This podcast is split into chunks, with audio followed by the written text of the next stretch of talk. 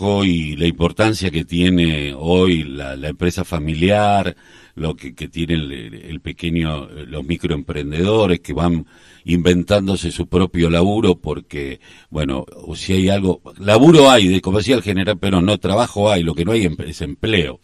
Por eso nosotros estamos en comunicación eh, con quien es el subsecretario de Economía Social de Avellaneda, Diego Bartalota. Eh, muy buenos días, ¿cómo le va? ¿Qué tal? ¿Cómo están? Muy buenos días para ustedes. Carlos Tafanel te saluda. Eh, bueno, importante la reunión de ayer eh, junto con, con, con Ferraresi, Moroni, Zabaleta y estos, eh, estos microcréditos para las economías familiares y la economía popular para poder empezar a dar eh, un poco de oxígeno y poder ganarle la inflación.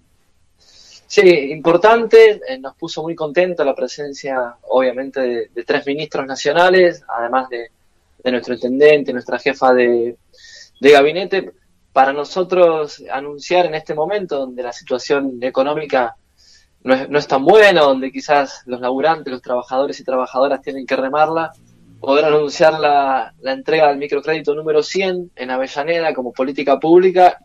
Eh, primero es un, es un orgullo para esta gestión como una política integral, pero después da cuenta del acompañamiento que realizamos, obviamente, desde la gestión, con, como decías bien vos antes, con trabajadores y trabajadoras que día a día inventan su trabajo. Eh, entonces, poder acompañarlos como una herramienta financiera, crediticia, no bancaria, como es el microcrédito, que es un programa eh, del Ministerio de Desarrollo Social de la Nación, poder acompañarlos en un, en un crédito con una tasa que es muy, muy baja, que es del 3%, y poder ver que sus emprendimientos o sus talleres familiares o, pequeñas cooperativas pueden crecer, bueno, nos, nos anima a pensar más, obviamente.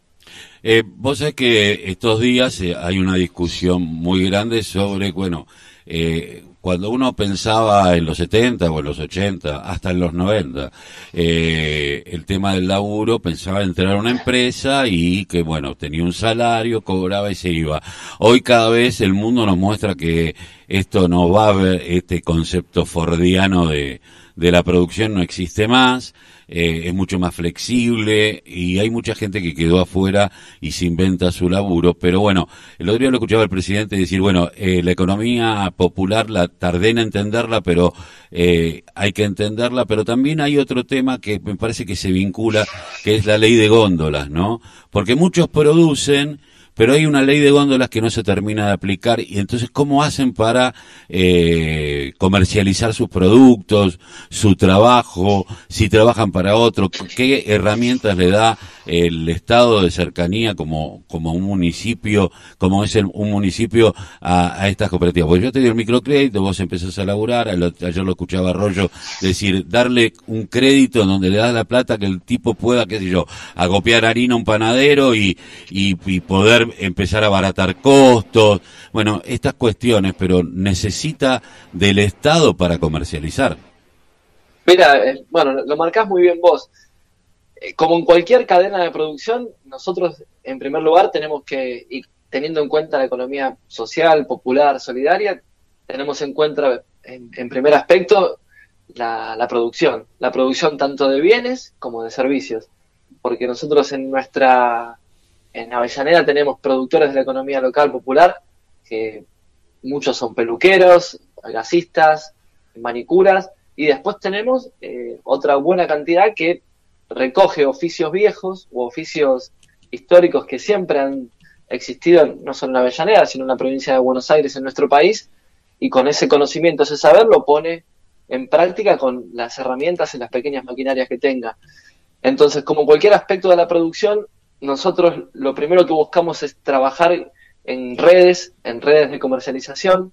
Esas redes de comercialización, que como bien decías, eh, son de cercanía, el Estado municipal les ofrece espacios de comercialización en ferias. Nosotros tenemos dos grandes universos de, ferias acá en Avellaneda, amén de las a priori de las ferias francas, que todo el mundo conoce, pero de economía popular tenemos una feria que se llama Ahorremos en tu barrio, que es una feria que trabaja con comercializadoras de cooperativas y que esa feria acerca al vecino y a la vecina productos de la canasta básica, es decir, alimentos, productos de limpieza, artículos escolares. Y es una feria que va rotando por los barrios todos los jueves y viernes.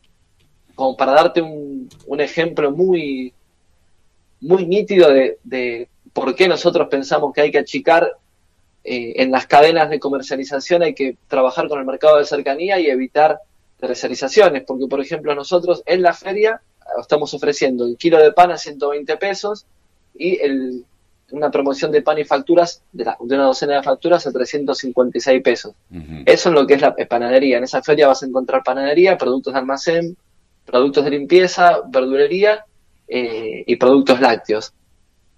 Eh, Por otro lado... El sí. tema de los productos lácteos. El otro día estaba viendo en otro municipio eh, que una escuela agraria junto con el, el Estado habían comprado una ensachetadora y que tenían eh, y, y, empezaron a, a, a, vender leche y que le, el costo a, al, al, ciudadano común, al ciudadano a pie, el consumidor, eh, era de la mitad del precio. Era de 70 pesos, exactamente. Bueno, eso da, eso da cuenta que hay, nosotros tenemos que discutir en, no solo en Avellaneda, sino en nuestro país, la producción que está concentrada, está monopolizada, son cinco o seis grandes empresas las que tienen más del 60% de los productos alimenticios en góndola. Entre ellas, Molinos Río de la Plata, entre ellas, eh, Cañuelas.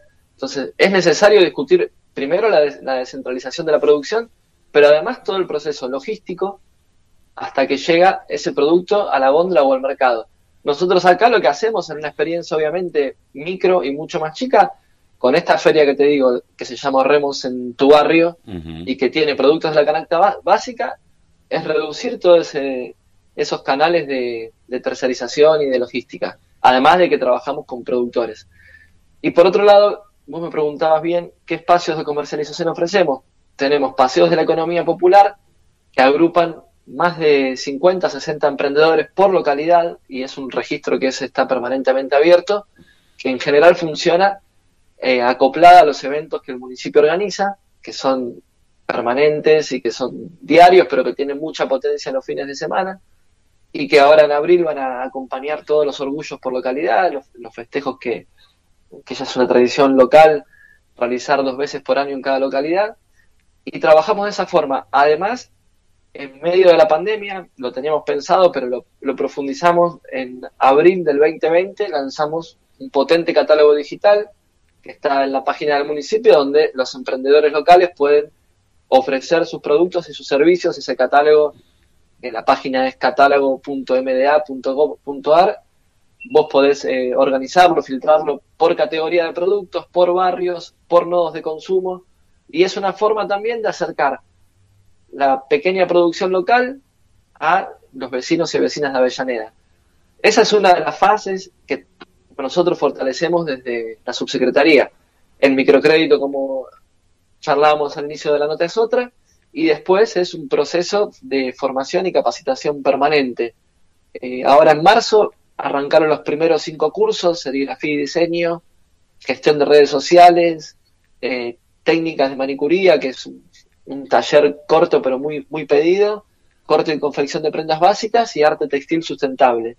Con esos cinco cursos, que son obviamente gratuitos y de manera online, que se desarrollan una vez por semana, eh, se anotaron más de 1.100 emprendedores y productores locales. Esto termina ahora a fin de mes. Nuevamente, a mediados de abril, volvemos a lanzar una propuesta de capacitación que tiene que ver con poder fortalecer aspectos de cada uno de los, de los productores, de las unidades productivas, de los talleres. Entonces trabajamos sobre esa, permanentemente sobre esa tríada. O sea, porque de alguna forma entendemos que con herramientas financieras, con capacitación y con espacio de comercialización, podemos darle un impulso a la economía, a la economía local. Eh, ¿Ustedes tienen monitoreado cuánta gente está consumiendo estos productos? Eh, ¿Tienen algún tipo de estadística? ¿Lo están laburando? No, en, en ese sentido, la estadística nuestra respecto al consumo tiene que ver con las cantidades de gentes y vecinos que vemos que crece permanentemente en las ferias. no tenemos una estadística mucho más, más detallada, sí trabajamos sobre el productor, sobre el, emprendedor. Ahí sí tenemos una estadística mucho más detallada porque para nosotros la economía social y popular es un concepto, para nosotros y para todo el mundo, es un concepto nuevo en términos de que esto es emergente de sucesivas crisis económicas en nuestro país. También la búsqueda del, de nuevas formas de trabajo, de autotrabajo. Sí, el otro día eh, hablábamos con gente de Acumar que decíamos que así como en los países centrales el tema de lo que es el reciclaje o el, lo que nosotros le llamamos, le llamamos al cartoneo, eh, fue una política pública en la Argentina, fue el emergente de aquellos trabajadores que se quedaron fuera del sistema productivo. Y acá es como que algunas cuestiones que tienen que ver con ferias, con microemprendimiento, con la producción familiar, termina eh, después de una tradición de eh, industrias grandes, eh, siendo eh, la herramienta que tienen los vecinos para empezar a, paliar la, la, situación. Nosotros siempre nos inventamos a partir de los de, ser emergentes, no como una política pública, ¿no? Sí, pero además, mira, para agregar un dato que se da por la tecnificación de las cadenas de producción a nivel mundial, no es solamente en Argentina en la década del 70, la mayoría de las empresas y de las industrias empleaban entre 50 y 150 trabajadores. Ese era un promedio. Después, obviamente, tenías algunas que eran mucho más grandes. Hoy el promedio, el promedio de empleo de cualquier empresa o industria es entre 15 y 35 trabajadores. No estamos hablando eh, ni siquiera de las pymes, sino de las empresas que son un poco más grandes. Molinos Río de la Plata, hace una semana conmemoramos eh, y recordamos un nuevo, un nuevo 24 de marzo, Molinos Río de la Plata, en Avellaneda, eh, empleaba el triple de trabajadores de los que emplea hoy. Una y yo creo que hay una discusión que en algún momento tenemos que dar que tiene que ver sobre la posibilidad de generar nuevamente empleo formal con grandes cadenas de producción. En el rubro alimenticio, una de las empresas más grandes de Argentina era Sacetru, de la localidad de Avellaneda. Empleaba en, el mejor momento de Sacetru, que fue finales de los años 60, a más de 12.000 trabajadores. Más de 12.000 trabajadores. Y era empresa testigo en el precio de los alimentos. Tenía puertos hasta en Bélgica. Como para que tengamos dimensión de lo que hablamos. Hoy estamos a años luz de eso, pero además estamos discutiendo con cinco empresas, tener, discutiendo, negociando que puedan bajar el precio de la góndola, porque son las que monopolizan el precio de mercado. Entonces no hay que, no hay que eh, sacar solamente la discusión y, ponerla en la, economía popular, que para nosotros es muy válida, sino que este país, porque no es solo Avellaneda, este país, esta provincia, tiene la obligación de discutir que las grandes cadenas de producción, la monopolización y la descentralización y nuevas formas de empleo. Después sí es una realidad que el mercado no reconoce en la economía popular la, creación de valor. para tener una idea, incluso con los números de la encuesta permanente de hogares. Lo que nosotros conocemos en Argentina como empleo privado emplea alrededor de 8 millones y medio de personas. El Estado emplea 3 millones y medio de personas a nivel nacional y en la economía popular hay alrededor de 8 millones de personas. ¿Ves? Además no estamos contabilizando ahí algo que el Estado, que el mercado, perdón, ha negado históricamente, que es la valorización de las tareas de cuidado, de las tareas que se realizan en los barrios, de las tareas educativas, de las tareas de cuidado de niños y niñas. Esas tareas nunca estuvieron monetizadas, sin embargo son las que permiten la permanente reproducción y autorreproducción de este modelo, de este sistema. Eso es una discusión que nosotros queremos dar, que venimos a dar. Las tareas de cuidado tienen que estar monetizadas y remunerizadas. Seguramente. Y otro de los temas a discutir es que, bueno, las, eh, el tema de la tecnificación eh, que, cada vez eh, toman menos trabajadores, que hacer también con los trabajadores, los sectores más vulnerables que quedaron al margen y que, están, al margen hace muchísimos años, que no es que no tengan capacidad de ellos, sino que están no tan capacitados como para lo que se viene. Eh, bueno, el Estado va a tener que hacer al respecto algo también, porque si no, lo que vamos a tener es eh, un montón, sí, de gente en blanco, pero con salarios que no alcanzan y que los van a hacer Ya hoy está sucediendo eh, que hay un salario común no llega a la canasta a, la, a lo que es la canasta familiar. Así que bueno, la discusión es profunda, la economía eh, popular es una de las salidas, pero bueno, habrá que profundizar otras, otros temas para que todo avance eh, y que una vez que avance el carro los melones se van a ir acomodando, decía el general, pero bueno, a veces hay que ayudarlos un poco, sobre todo en estos tiempos. Eh, Seguro. Bartoleta, te agradezco muchísimo la comunicación con la radio de la Unión Nacional de Club de Barrio y con la voz, el grito que les cae el silencio. A ustedes siempre muchas gracias por permitirnos hablar, conversar, reflexionar y permanentemente discutir y potenciar esta propuesta de la economía popular. Un abrazo grande. Un abrazo grande. Estamos en comunicación eh, recién con eh, el subsecretario de el subsecretario de Economía Social y Popular de, de Avellaneda, el señor Bartalota.